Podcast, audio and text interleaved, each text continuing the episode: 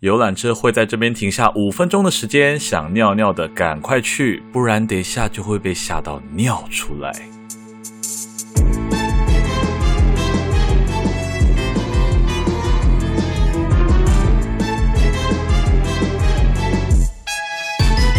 欢迎收听《鬼岛电波》，我是阿娇，感谢大家第一季的支持，我们第二季的节目也如火如荼的开播啦。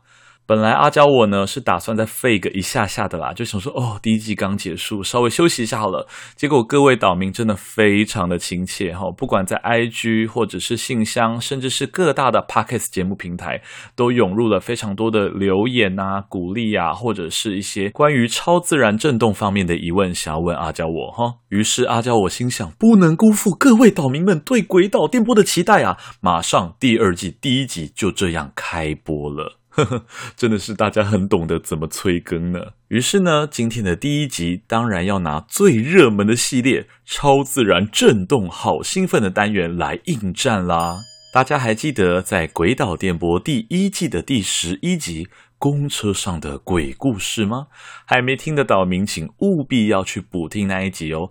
你们会更了解阿交我以前在公车上经历了什么。当时呢，打算做的是一整个系列的通勤的鬼故事，而我们今天呢，就接续这个系列来讲个游览车的鬼故事。对啦，对啦，就是顺便蹭一下那个最近爆红的魏秀文女士。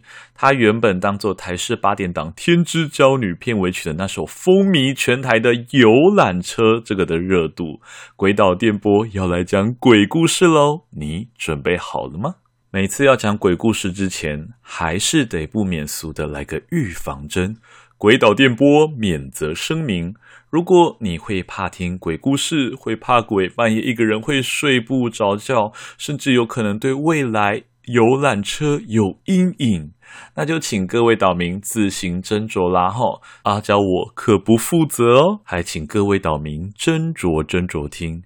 虽然阿娇我个人真的没有那么爱讲灵异故事了，但你知道吗？各位岛民就爱听啊，我就好好成全你们，呵呵，真是一群抖 M。因此呢，今天这集将会带来阿娇我过去的生活回忆，游览车上所发生的灵异故事。说到游览车，大家通常会是什么时候坐游览车呢？车如其名，游览车就是出游时会搭乘的巴士。想必人生比较有机会搭乘的时刻，就是国小、国中、高中各种校外教学、毕业旅行等等的活动的时候吧。而我现在要讲的这一个故事，就是在我国小毕业旅行的时候，游览车上所经历的灵异故事。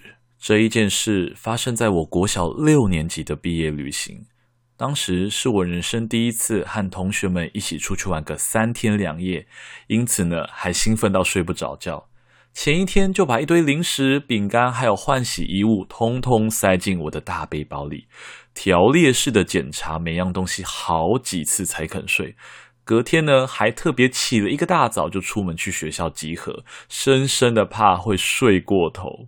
在进校门的时候，看到校门口对面停了整整十辆的巴士，非常的壮观。此时我只是远远的看着。但是不知道为什么，心里总觉得怪怪的，有一种很不安的预感。不过当时说真的也没有太多去想这件事，就匆匆忙忙的跑去和班上的同学集合了。于是我们一群六年级的小屁孩们陆陆续续七嘴八舌的走进操场里面集合，在等待其他同学到齐的同时，也开始聊着大家准备了哪些东西。有些人准备了晕车药、肠胃药等等的紧急药品，而有些人呢，根本就跟要开派对一样，带了一大堆各式各样的零食，还有明明才三天两夜，却仿佛是要去巴黎参加时装周一样，整整带了七套衣服的同学。最让我想不到的是，除了少数几个人之外，几乎所有同学都带了平安符。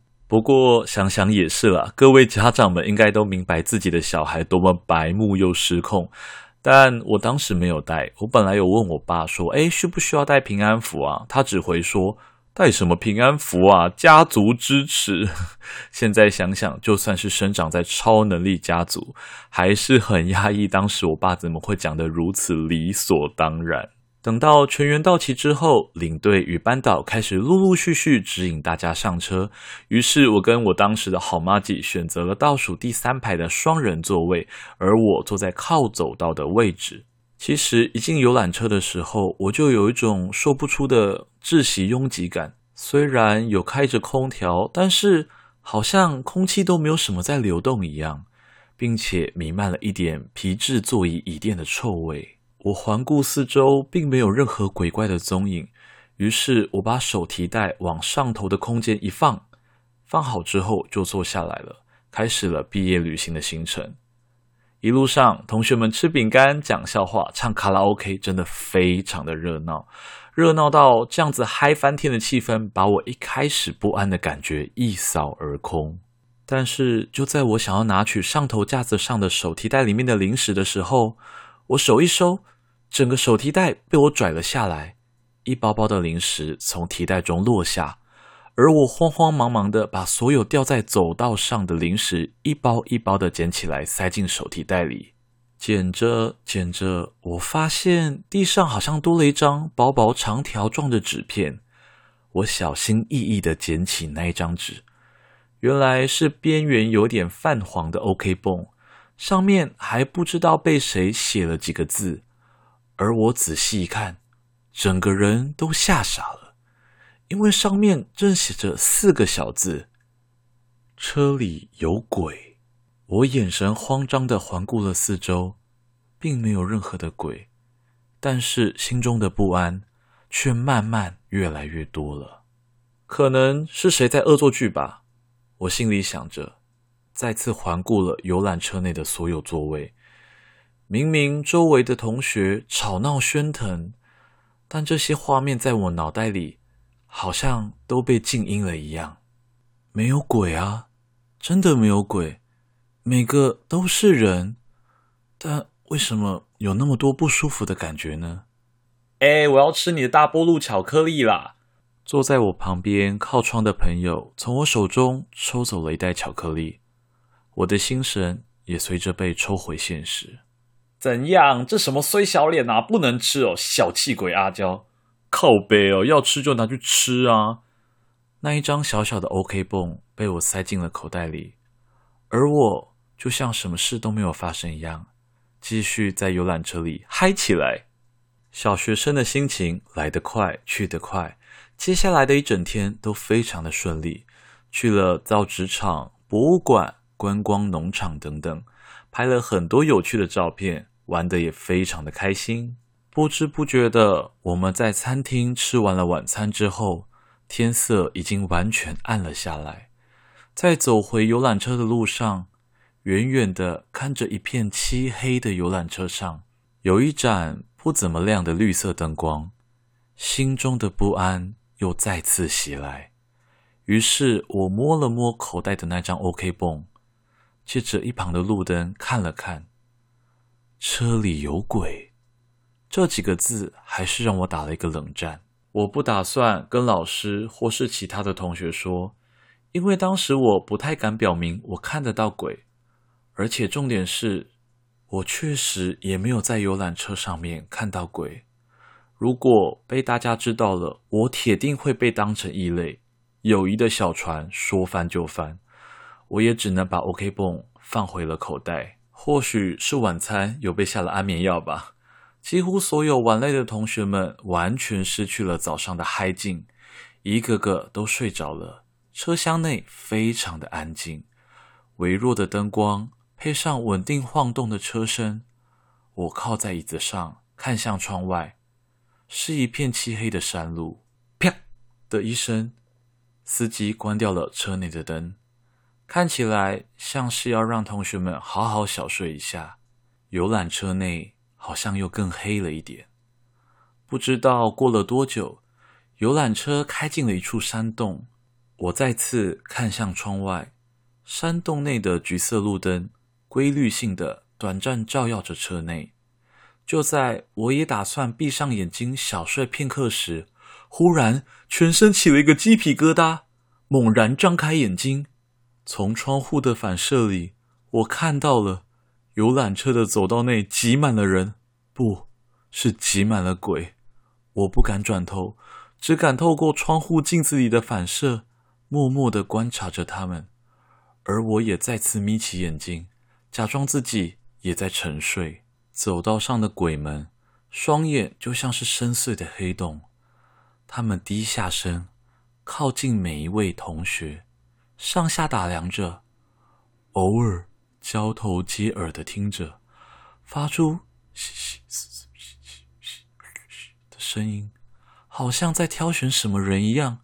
我甚至能够感觉到有一个鬼好像默默的向我靠近，低下头看了看我，貌似还闻了一下，耳边。突然有种冰凉的感觉，此时他们就像闻到了什么刺鼻的味道一样，快速的离开了。他妈的，真没礼貌！我是多臭？于是，在我感觉所有的鬼纷纷走向我前方不远处的一位女同学的座位时，我再次尝试用眼角余光偷偷看了一下他们。我发现他们全部都停下来了，聚集在一个座位的旁边。深深的打量那位女同学。正当一个鬼打算用手去触碰那位女同学时，我发出了“呃”的一声，瞬间，所有的鬼同时抬头看向我，张开裂的超不自然的嘴角。我必须得承认，我当时差点要尿出来了。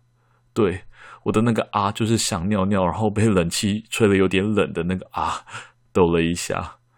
说时迟，那时快，啪的一声，车厢内的灯突然被打开了，那群鬼魂也瞬间不见了。来，同学起床喽，我们要准备下车喽。导游站起身子，站在走道的中间，告诉各位同学，我们即将抵达旅馆了。